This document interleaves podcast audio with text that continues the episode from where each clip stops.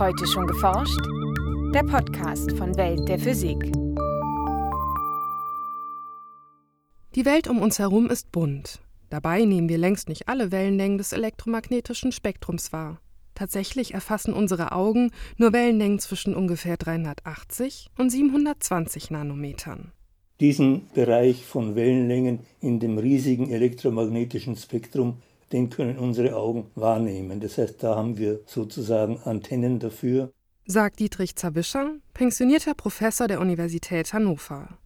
In der heutigen Folge erklärt der Physiker, warum die Welt für uns bunt ist und auf welch vielfältige Weise Farben entstehen können. Viel Spaß beim Hören wünscht Jana Harlos. Unser Sehsinn, also das Zusammenspiel von Auge als Lichtsensor und Gehirn zur Bildbearbeitung, liefert uns ein farbiges Abbild unserer Umwelt. Möglich wird das durch drei verschiedene Rezeptortypen in der Netzhaut, die jeweils für bestimmte Bereiche des Lichtspektrums empfindlich sind. Die lichtempfindlichen Zellen, auch Zapfen genannt, liefern die primären Farbempfindungen violettblau, grün und rot. Die einzelnen Zapfentypen im Auge werden durch Licht unterschiedlicher Wellenlänge angeregt und ermöglichen es uns dadurch, eine breite Palette an Farben wahrzunehmen. Und wenn Grün und Rot gleichzeitig ungefähr gleich stark und stark angeregt werden, dann liefert uns das den Eindruck Gelb. Wenn Rot und Blau empfindliche Zapfen ungefähr gleich stark angeregt werden, sehen wir Purpur oder Magenta.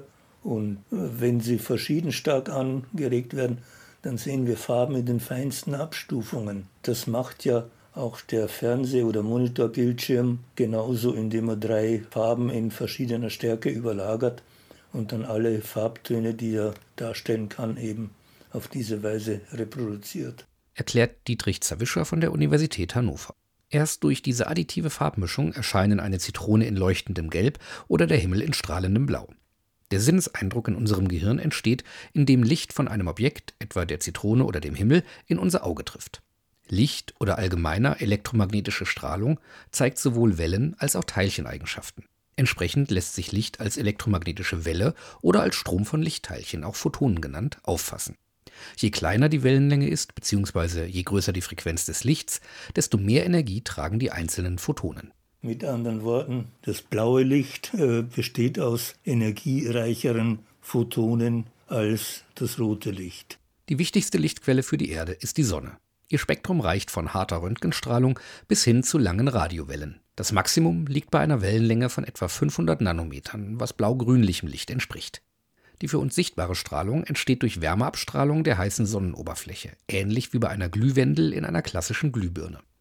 Die abgestrahlten Wellenlängen werden dabei nahezu allein von der Temperatur der Strahlungsquelle bestimmt. Wenn ich jetzt zum Beispiel ein Stück Stahl nehme und das heiß mache, dann fängt es langsam an zu glühen und ist erst ganz dunkelrot. Das heißt, es emittiert langwellige Strahlung mit der geringstmöglichen Energie, die wir sehen können.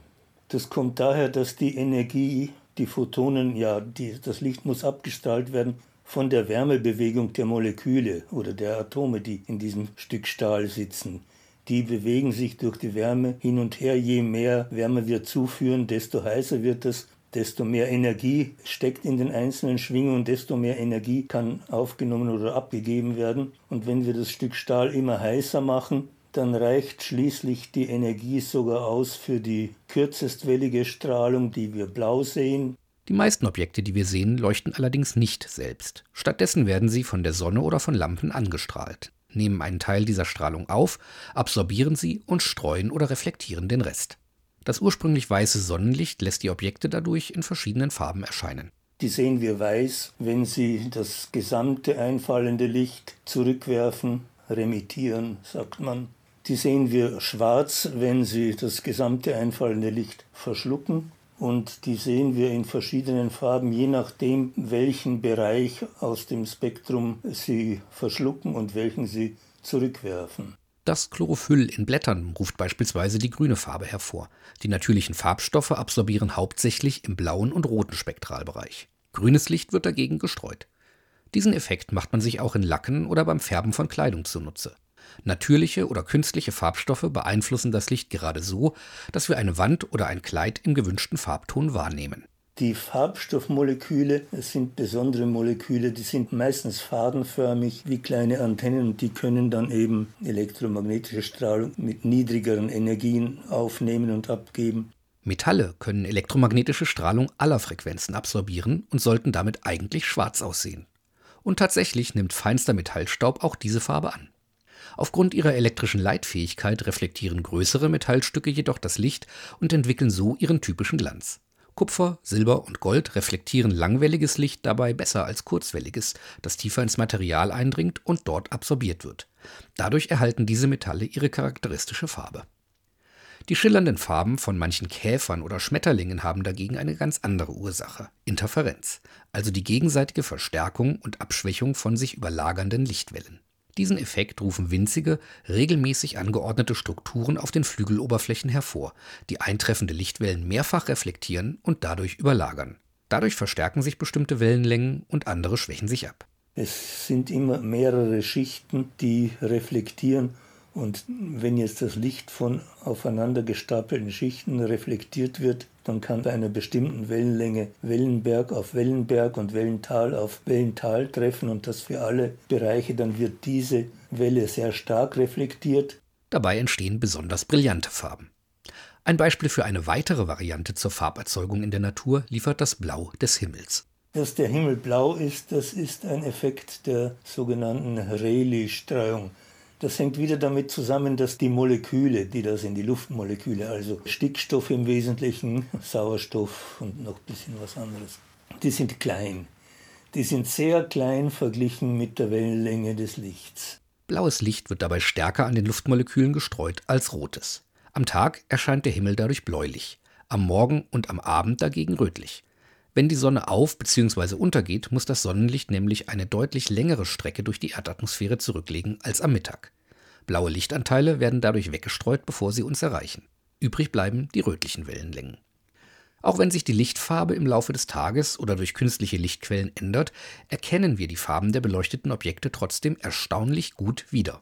Die Spektren, die da remittiert werden, die sind bei Tageslicht, Abendlicht oder Lampenlicht sehr verschieden.